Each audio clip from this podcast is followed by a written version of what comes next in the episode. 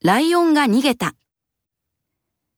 2016年4月に熊本県で大きい地震が起きた。みんなが心配しながら朝が来るのを待っているとき、SNS に動物園からライオンが逃げたという情報が出た。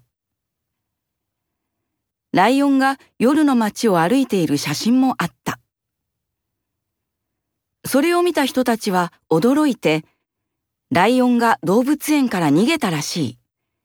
気をつけて、とその情報を次々と他の人に伝えた。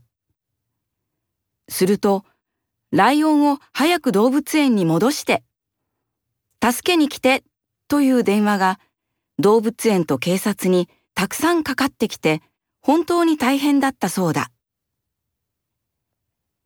しかし、動物園がホームページで逃げた動物はいませんと発表して、これは嘘だと分かった。みんな地震で困っている時にこんなことをするのはひどいと怒った。その3ヶ月後、この嘘を SNS に出した男が警察に捕まった。